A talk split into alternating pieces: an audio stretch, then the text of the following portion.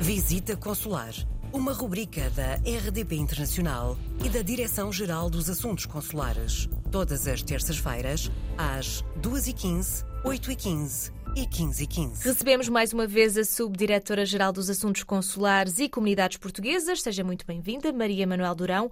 Hoje voltamos a falar dos apoios ao movimento associativo, não é? Exatamente. Como tem sido anunciado, a Direção-Geral dos Assuntos Consulares e Comunidades Portuguesas tem vindo a direcionar um conjunto significativo de meios para o apoio a projetos apresentados pelas coletividades portuguesas sediadas no estrangeiro.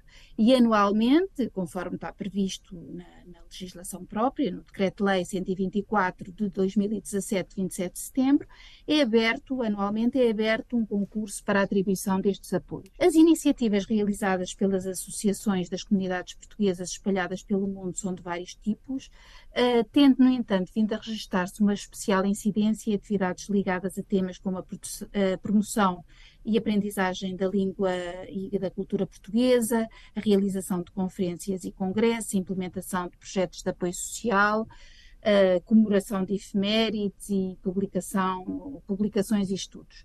O concurso ao Movimento Associativo de 2023 está concluído e a lista definitiva dos apoios aprovados uh, está disponível no portal das comunidades desde ontem, 15 de maio.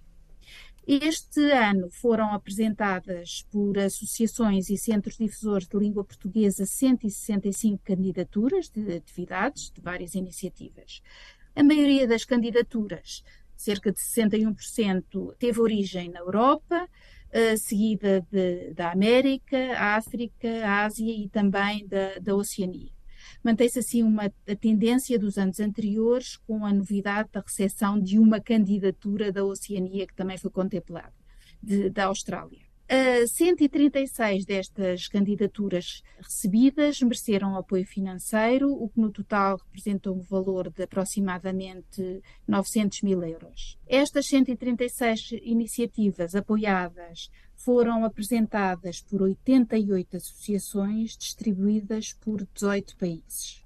Uh, o conjunto de candidaturas apoiadas provenientes de França é aquele que vai receber o maior volume de verbas, seguindo-se o Brasil e a Venezuela. Quanto ao número de projetos apoiados por país, destaca-se a França com 48, seguindo-se o Brasil com 16, a Alemanha com 12, Venezuela 11, Canadá e Luxemburgo 9, Estados Unidos uh, com 8 e a seguir a África do Sul e a Bélgica Reino, e Reino Unido e enfim, e, e depois mais um, um, pequeno conjunto de países. Relativamente ao ano passado, o número de apoios concedidos registrou alguma evolução? Sim, com muita satisfação constatámos um aumento, não só no número de projetos que se candidataram a este apoio, foram mais 14 do que em 2022, como também se verificou um aumento do número de, de projetos e associações apoiadas relativamente ao ano passado.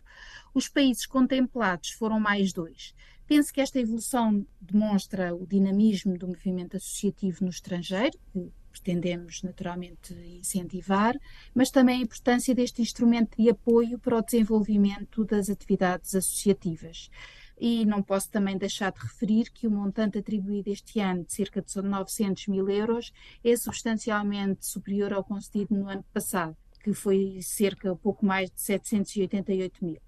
O nosso desejo é, por isso, eh, que o movimento associativo português no estrangeiro continue a conseguir prosseguir os seus objetivos de promoção da nossa língua e cultura portuguesa, de integração dos nossos imigrantes e continue a dar um contributo para o reforço dos laços de amizade e solidariedade nas nossas comunidades, unindo jovens e mais velhos com o mesmo objetivo de dignificar o nosso país e as nossas gentes. Se tiver alguma dúvida, pode também escrever-nos para visitaconsular.rtp.pt. Muito obrigada, Maria Manuel Durão, e até para a semana.